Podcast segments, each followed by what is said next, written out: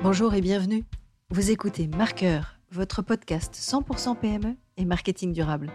Pourquoi? Parce que le marketing durable, c'est le marqueur de la bonne santé de votre PME.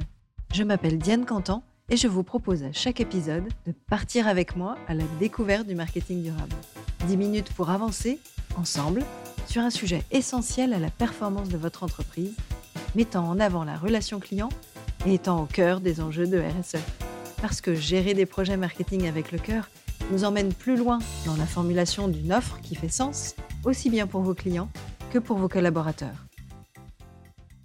Si vous ne faites pas partie des 12 000 participants qui ont franchi les portes du Salon Pro Durable édition 2023, la communauté des acteurs de l'économie durable, eh bien, je profite de cet épisode pour vous faire un récap rapide de mes impressions et retours sur quelques conférences auxquelles j'ai assisté. 2023 était la 16e édition, placée sous le thème de la culture. La bascule de notre société sera culturelle.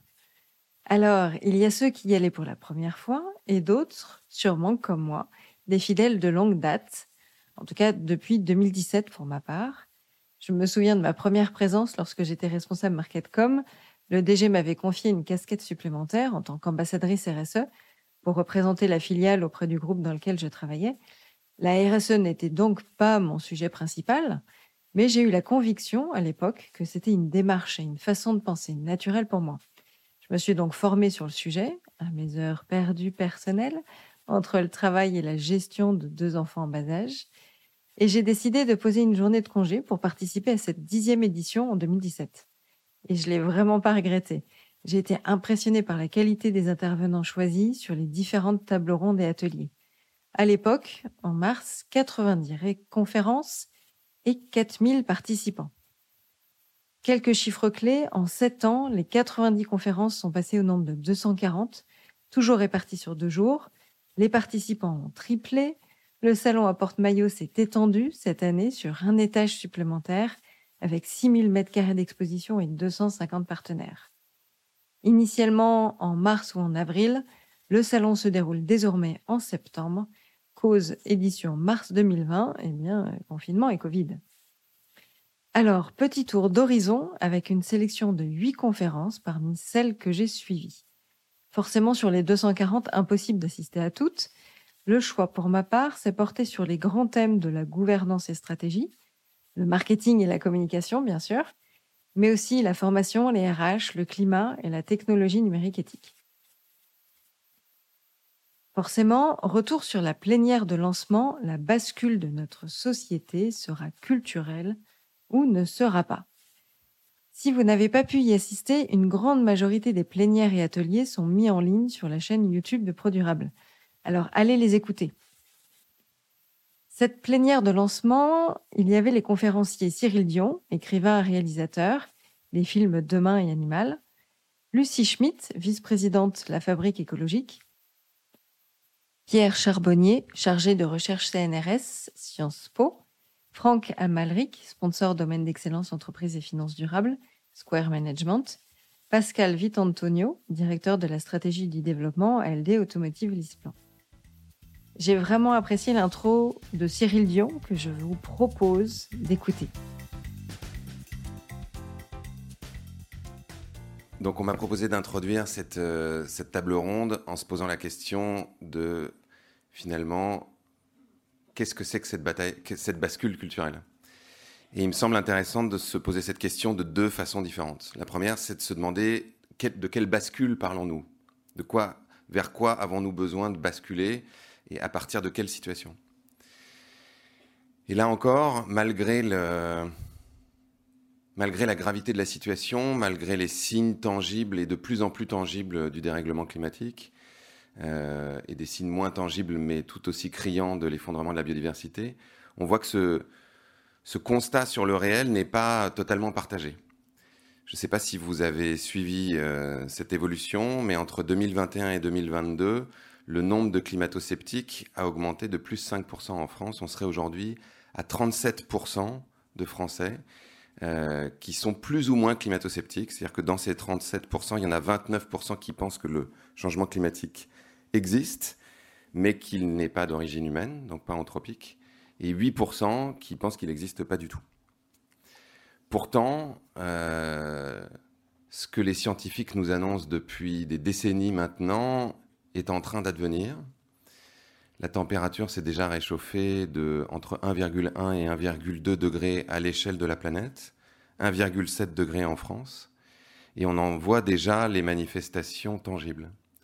Si on continue sur cette trajectoire-là, à la fin du siècle, on devrait donc la trajectoire dans laquelle nous sommes aujourd'hui, c'est une trajectoire dans laquelle un certain nombre d'États ont pris des engagements. Donc même si tous ces engagements sont tenus, d'ici à la fin du siècle, on serait à un réchauffement d'environ 2,7 degrés. À 2,7 degrés, c'est 2 milliards de personnes sur cette planète qui seront soumises, qui sont soumises à des chaleurs potentiellement mortelles. C'est 3,5 milliards de personnes qui pourraient se retrouver sur des territoires devenus partiellement inhabitables. 2,7 degrés, c'est potentiellement 30% de rendement agricole en moins. C'est la promesse d'un certain nombre de, déficits de ressources naturelles et notamment d'eau. C'est l'augmentation d'un certain nombre de conflits entre les États. Donc c'est aller vers un monde qui se déstabilise de façon extraordinairement préoccupante. Parallèlement à cette situation-là, comme vous le savez, euh, on a perdu de l'ordre de 70% des populations de mammifères vertébrés depuis euh, les années 70, 30% des oiseaux depuis une euh, quinzaine d'années, 75% des insectes volants depuis 30 ans en Europe. Donc on est dans une situation où les scientifiques craignent que nous parvenions d'ici quelques décennies, peut-être à la fin du siècle, peut-être au siècle prochain, à ce qu'ils appellent la sixième extinction de masse. Une extinction de masse, c'est quand il y a 75% du vivant qui disparaît brutalement sur la planète. Inutile de dire que si 75% du vivant disparaissait, il y a de très fortes chances que nous fassions partie de la charrette, ou au moins que nous nous retrouvions dans une situation où vivre sur cette planète devient beaucoup, beaucoup plus hostile et beaucoup moins agréable. On pourrait considérer que ces deux grandes problématiques, ce qu'on pourrait appeler le péril écologique, est un problème technique. il y a de plus en plus de gens qui se découvrent écologistes, qui abordent les choses par cet angle-là, en se disant bon, bah, voilà, le, climat se réchauffe parce qu'on envoie trop de gaz à effet de serre dans l'atmosphère, donc d'une certaine manière, il faut simplement décarboner notre société et tout ira bien et on pourra continuer à avoir de la croissance, mais de la croissance verte, de la croissance durable, etc il y a un danger assez euh, éminent à penser de cette, euh, de cette façon-là, qui est que on pourrait totalement décarboner la société en continuant à détruire les écosystèmes allègrement et en croyant résoudre un problème, en créer un autre tout aussi important. Pour discuter avec des scientifiques un peu partout dans le monde, euh, les biologistes qui étudient de près la disparition des espèces me disait, euh, nous, c'est ça qui nous empêche de dormir. Alors que la question du changement climatique est incroyablement grave, mais celle-ci est peut-être encore plus préoccupante. Alors, sans faire de hiérarchie des urgences, il est indispensable aujourd'hui d'essayer d'aborder la question dans son ensemble et de ne pas, encore une fois, euh, mettre un pansement à un endroit tout en laissant le problème prospérer à un autre. Ce qui, ce qui nous amène d'une certaine manière à, cette question de la culture. C'est-à-dire que ces deux problèmes, enfin ces deux, situations face à la biodiversité et au climat, racontent pour moi quelque chose qui est, qui est éminemment culturel, racontent que nous sommes au bout d'un modèle, un modèle qui a été porté par une culture, une vision du monde, une représentation du monde, qui a considéré que ce qu'on pourrait appeler la nature, et ce qui est intéressant, c'est que souvent on définit la culture comme tout ce qui n'est pas la nature, que la nature, le monde vivant, est un champ de ressources que nous pouvons exploiter autant que nous voulons pour faire marcher la croissance économique, pour créer de la richesse que nous allons ensuite pouvoir nous répartir, et que cette richesse est d'une certaine manière l'indicateur l'indicateur ultime de la bonne santé de notre société.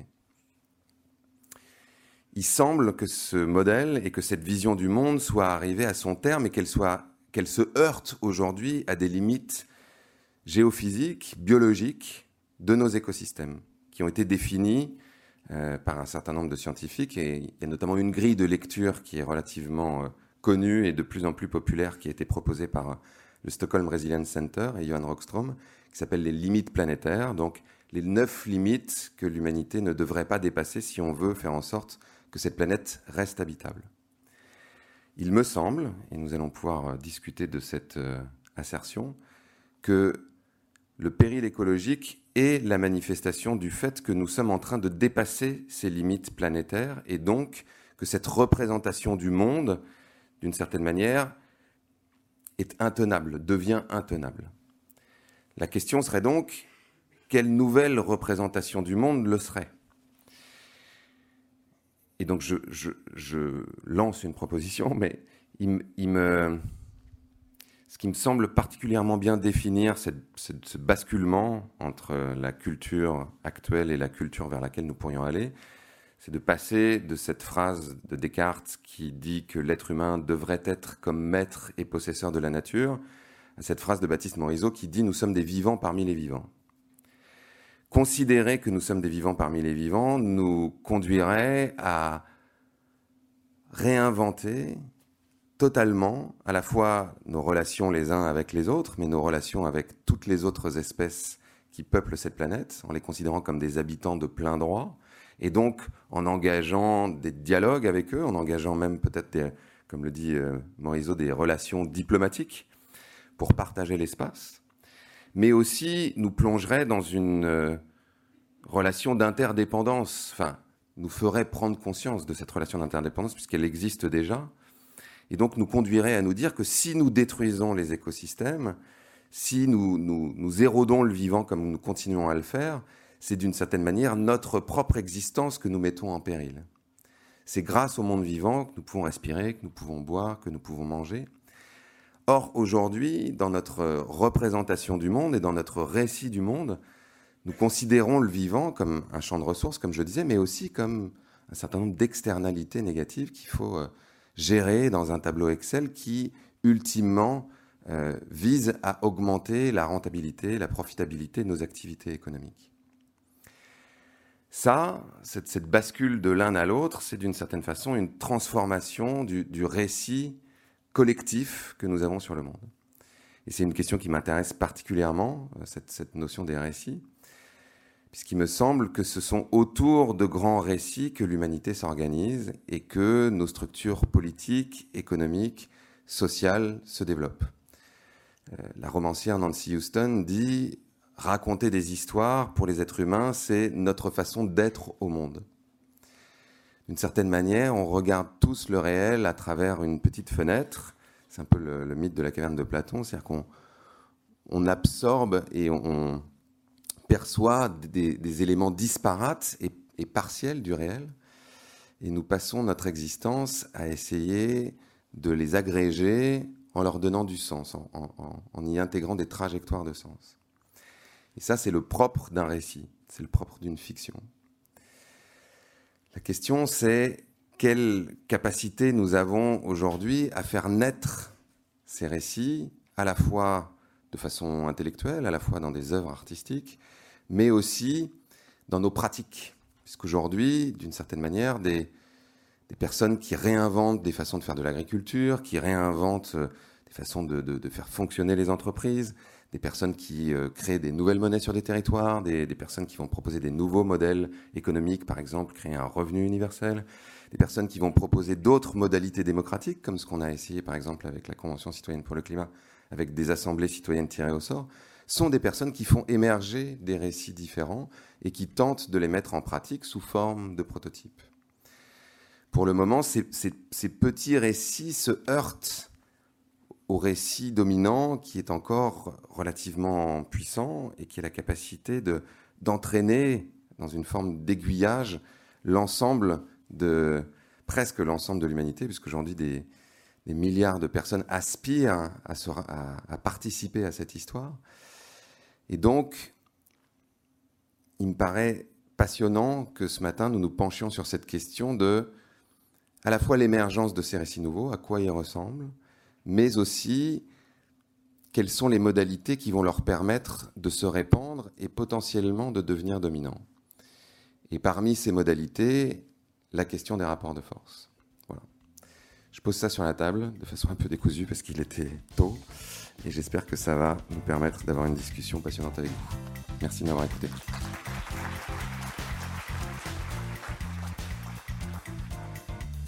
J'espère que cette intro vous donne à réfléchir. Les récits collectifs doivent évoluer, nous avons tous notre rôle à jouer. Je vous invite vraiment à continuer d'écouter cette conférence. Atelier Comment mobiliser les directions dans la transformation des business models. Avec Virginie Laregina, secrétaire générale Before Bank, François Schell, consultant climat BL Evolution, Antoine Doussin, directeur adjoint RSE Climat Biodiversité Groupe La Poste, et Sylvain Boucheran, CEO BL Evolution. Retour sur leurs propos. On ne change que de l'intérieur et il faut prendre le temps d'expliquer à tous les collaborateurs les enjeux. Soit on garde la vision d'une prise de risque et on réfléchit de façon négative, soit on pense positif et on y voit les opportunités qui peuvent être prises. Sylvain Boucheron a expliqué quatre approches efficientes pour mobiliser les directions dans la transformation des business models. En un, l'approche par les risques, en intégrant toutes les BU et les directions, que chacun réalise ses différentes éventualités. En deux, fixer des objectifs annuels avec une trajectoire 2050, s'y tenir chaque année avec le suivi des résultats dans une optique d'amélioration continue. En trois, l'alignement des intérêts, s'assurer que les discours soient en adéquation avec les actions opérationnelles. Et enfin, en quatre, la posture du dirigeant, la transition écologique doit prendre une place centrale dans la vision de l'entreprise et les choix de l'ensemble des BU et des directions. Les membres du CODIR COMEX doivent donc être eux-mêmes convaincus de la valeur ajoutée de la RSE, des nécessaires transformations des business models afin d'envisager l'avenir sereinement. Et cette prise de hauteur, cette prise de conscience d'impliquer la RSE dans chacune des BU de l'entreprise, elle est nécessaire. Quand je repense à certaines entreprises leaders qui ont disparu parce qu'elles n'avaient pas pris en l'époque le virage du digital. Je pense notamment à Kodak, hein, qui était euh, créé en 1888, leader incontesté des produits de photo argentique. désolé, hein, j'ai toujours du mal à le croire, parce que cette marque a bercé toute mon enfance, mon père étant fan de photos, j'en ai vu passer des pellicules Kodak entre mes mains. Et en plus, certains collaborateurs à l'époque avaient créé l'appareil photo numérique, mais l'équipe dirigeante avait estimé que cela nuirait à l'entreprise car cela viendrait cannibaliser leur business model. Résultat, l'entreprise a fait faillite en 2012. Alors, même s'ils sont maintenant en train de revenir, c'est un peu compliqué. Je me dis qu'il y, y aura peut-être des leaders de certains marchés qui disparaîtront parce qu'ils n'auront pas pris le virage du durable et de l'entreprise éthique et responsable. Conférence PME découvrez des solutions concrètes pour prévenir les risques climatiques. Avec Lorraine Moirot, manager de Goodwill Management, Jean-Baptiste Popo, responsable du service d'analyse des risques à la MAIF ACE. Les entreprises sont déjà ou seront confrontées de plus en plus au dérèglement climatique, y compris en France. Alors que les grandes entreprises anticipent ces risques et s'y préparent, eh bien, les PME, quant à elles, ne s'estiment pas prêtes à en affronter les effets. Et pourtant, cela risque d'interférer avec leur activité. Problématique avec la chaîne d'approvisionnement, s'il y a perturbation des circuits logistiques ou des matières premières non fournies. Baisse de rentabilité et de productivité si les locaux sont touchés ou si les salariés ne peuvent plus y travailler. Sans oublier les modifications des clients et financeurs qui vont influer sur le business model. Alors, quand on parle de risques climatiques, ils se distinguent de deux façons. Les risques physiques, d'une part, changement de température, inondation, feux de forêt, sécheresse, retrait ou gonflement des sols argileux et la grêle. Et d'autre part, les risques de transition, qui sont liés à la mise en place d'un modèle économique bas carbone, tels que les risques réglementaires, la dévalorisation des actifs, les risques liés à l'adoption de nouvelles technologies et les modifications des comportements. L'étude réalisée par Goodwill Management, la Maif et Baker Tilly précise notamment la vulnérabilité des entreprises en prenant en compte le niveau de risque à l'exposition de l'aléa face à la sensibilité de l'entreprise. Les risques sont évalués en nombre de jours par an aujourd'hui, mais également d'ici les années à venir. Certes, cette conférence sortait un peu du marketing, hein, du cadre du marketing pur. Pour autant, si l'usine dans laquelle nous fabriquons nos produits, qu'ils soient situés en France ou à l'étranger, est confrontée à ces risques climatiques, eh bien, c'est tout le cycle de vie du produit qui en sera pénalisé. Il faut donc bien penser vision stratégique globale. Anticiper ces risques permet de s'y préparer et d'adapter des décisions en conséquence.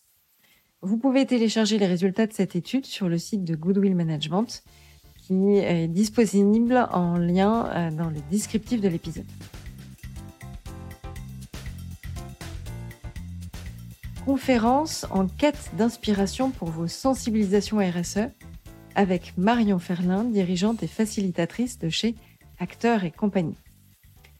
Une des actions premières d'une entreprise quand elle souhaite se lancer dans la RSE auprès de ses collaborateurs et d'être capable de sensibiliser ses équipes sur ce sujet. Et par quel bout commencer? Comment s'assurer d'impliquer l'ensemble de ses collaborateurs? Eh bien, pendant 45 minutes, Marion a embarqué environ 200 personnes dans la salle avec deux questions simples. Quelle est votre problématique actuelle autour de la RSE et quelles sont les bonnes pratiques déjà appliquées? Nous avons ensuite échangé quelques minutes avec nos voisins, voisines, puis avec toute la salle, quelques bonnes pratiques ont pu être partagées. Alors, trois points à prendre en compte comme levier de motivation. Le premier, le collaborateur doit avoir le sentiment de compétence. Est-il ou sera-t-il capable de le faire? Que fait-il déjà et que lui manque-t-il? En deux, l'entreprise a-t-elle créé un sentiment d'appartenance autour de ce sujet RSE L'histoire du collectif, avançons ensemble. Et enfin, dernier levier de motivation, le sentiment d'autonomie. Est-ce que le collaborateur a toutes les clés pour avancer sur ce sujet de RSE en toute autonomie? Acteurs et compagnie proposent avec des comédiens d'animer en variant les techniques et selon l'Assemblée pour réussir cette sensibilisation. Bref, atelier très intéressant. Vous aurez l'occasion d'écouter Marion dans un prochain épisode de Marqueur. Atelier la RSE, vecteur d'engagement et de sens au service de la marque employeur. Animé par Sarah Lietz, consultante planning stratégique et intelligence collective, CIDIES, avec Caroline Renou, fondatrice et dirigeante Birdeo, et Bérérangère Assaillante, directrice RSE, innovation, IRP de chez But. La marque employeur est le marketing pour les RH. Au lieu de parler du client, eh bien, je parle de mon collaborateur. Comment l'attirer et le recruter? Comment le fidéliser à l'ère du télétravail et de la quête de sens dans son job?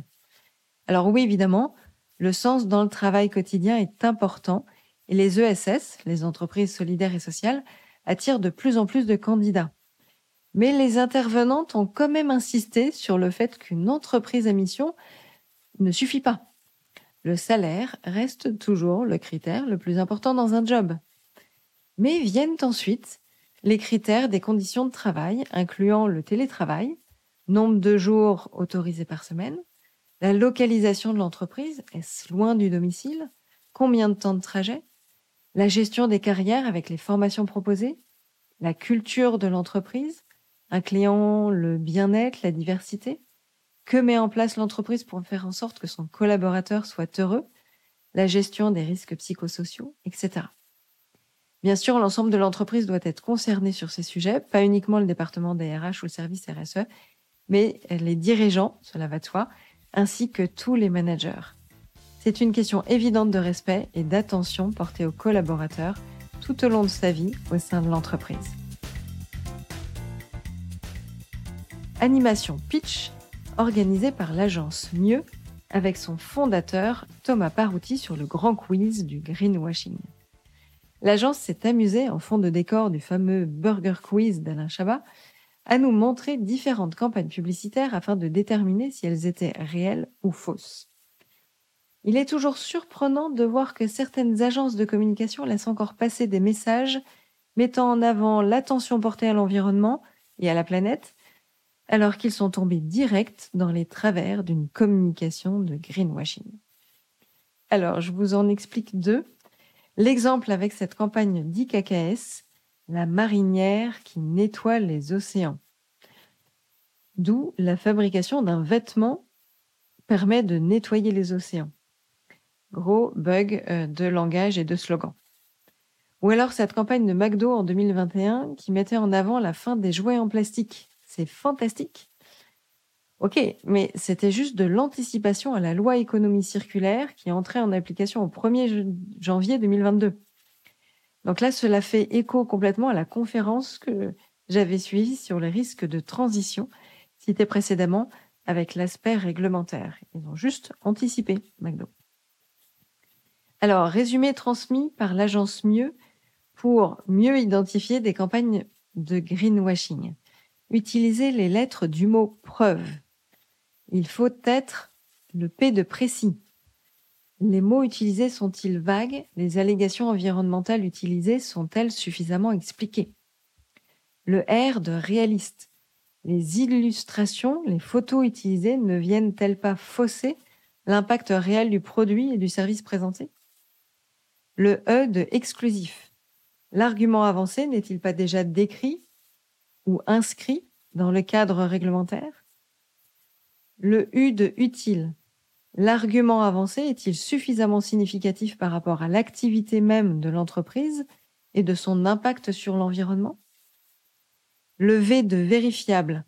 Y a-t-il des preuves chiffrées, des labels reconnus Et enfin le E de exemplaire. Les comportements véhiculés sont-ils en phase avec les nouveaux récits Ou tombons-nous dans les stéréotypes classiques de la publicité J'aurai le plaisir d'interviewer prochainement Thomas Barouti, fondateur de l'agence Mieux. vous pourrez découvrir sa vision des enjeux autour d'une communication plus responsable.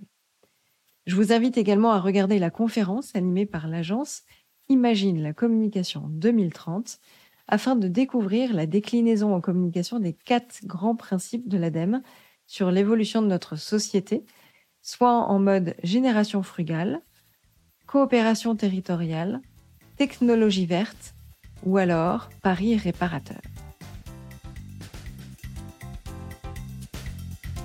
Conférence La communication, maillon essentiel de la bascule de notre société.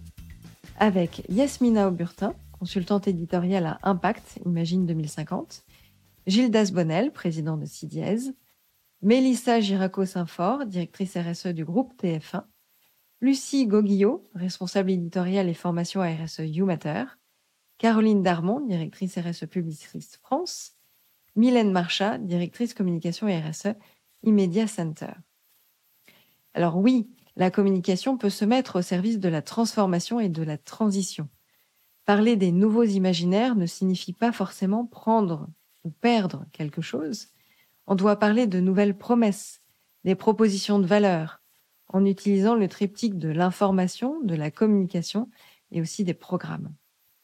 Il ne faut pas oublier les tensions sociales fortes et s'adapter à la capacité qu'ont les différents publics à entendre et à comprendre ces nouveaux discours. Alors, la directrice RSE du groupe TF1 expliquait par exemple que les émissions et les séries télévisées euh, vont évoluer, évoluent déjà, au profit de messages serviciels et comportementaux. Les dialogues des personnages et des acteurs vont évoluer, des nouveaux métiers seront présentés, valorisés. On verra peut-être euh, moins de personnes faire du shopping de façon compulsive et d'autres consommer davantage de produits locaux, etc. La directrice RSE de Publicis, quant à elle, a évoqué cinq axes de travail du contrat climat pour que les acteurs publicitaires et les annonceurs puissent s'engager les produits et services mis en avant dans les communications et qui sont à impact moindre pour l'environnement, valoriser des comportements plus responsables, faire en sorte que les productions des publicités soient faites de façon responsable, former les équipes sur la communication responsable et enfin évidemment d'aborder tous les sujets classiques des médias. Mais le débat est resté ouvert sur l'avenir même des publicités liées à la régulation pour qu'il y ait une régulation plus juste face à l'ensemble des acteurs de la communication. Et la télévision, là-dessus, subit bien sûr plus de contraintes que tous les autres canaux digitaux, par exemple. Et il ne faut pas oublier aussi que les régies publicitaires ne peuvent faire de refus de vente sur certains marchés. Donc c'est donc aux annonceurs d'avancer dans leur transformation et leur révolution de produits vers des démarches plus responsables. Conférence, là tout n'est que luxe, éthique et durabilité, avec Sylvie Gillet, directrice de développement et de la biodiversité au Hélène Valade, directrice développement environnement du groupe LVMH, Bénédicte Épinet, CEO délégué général du comité Colbert, Leonardo Bonani, fondateur et CEO de SourceMap, et Aude Vergne, directrice RSE de Chloé. Alors l'introduction de Sylvie Gillet parlait du luxe qui peut être perçu comme une débauche indécente de richesse. La directrice développement environnement du groupe LVMH précise que la taille de son groupe, près de 200 000 collaborateurs, leur donne évidemment des droits et des devoirs. Leurs activités sont au cœur de l'artisanat et du savoir-faire, mais aussi dans la valorisation des territoires pour inscrire ces métiers dans la durée. Chaque action est pensée réutilisation et c'est l'avantage du groupe aussi complet. Les chutes de cuir permettent de réaliser des objets de décoration servant dans les hôtels. Les déchets de raisin pour le vin sont utilisés dans les cosmétiques. Les produits sont de qualité et durent plus longtemps. Le champagne Ruinard a réussi à casser les codes de l'emballage en créant une file pellicule sur mesure qui permet de réduire de 60% les matières utilisées. Dans chaque maison sont proposés des services de réparation, il y en a environ 100 000 pièces réparées chaque année. Les tissus de haute couture non utilisés sont proposés aux jeunes designers. Il y a des exemples par dizaines qu'elle pouvait citer. Même l'agriculture et l'élevage sont repensés pour avoir un impact positif. L'analyse du cycle de vie du produit est faite en permanence. Il y a sans cesse une connexion dans la chaîne de valeur avec l'ensemble des différents fournisseurs. Les étiquettes des vêtements pourrait par exemple permettre une traçabilité forte des matières utilisées jusqu'au lieu de fabrication et de tissage, ou même du champ dans lequel le tissage a été réalisé et produit. Le produit de luxe est vécu comme un investissement sur le long terme pour près de 90% des consommateurs américains et chinois. Il s'attend donc à ce que son produit soit durable. Donc le luxe est censé faire du responsable déjà depuis longtemps. La conclusion de Sylvie, climat et biodiversité, même combat pour le luxe. Et elle a terminé sur les vers de Baudelaire du poème L'invitation au voyage. Là, tout n'est ordre et beauté, luxe, calme et volupté. Alors j'ai fait le tour sur huit conférences auxquelles j'ai participé.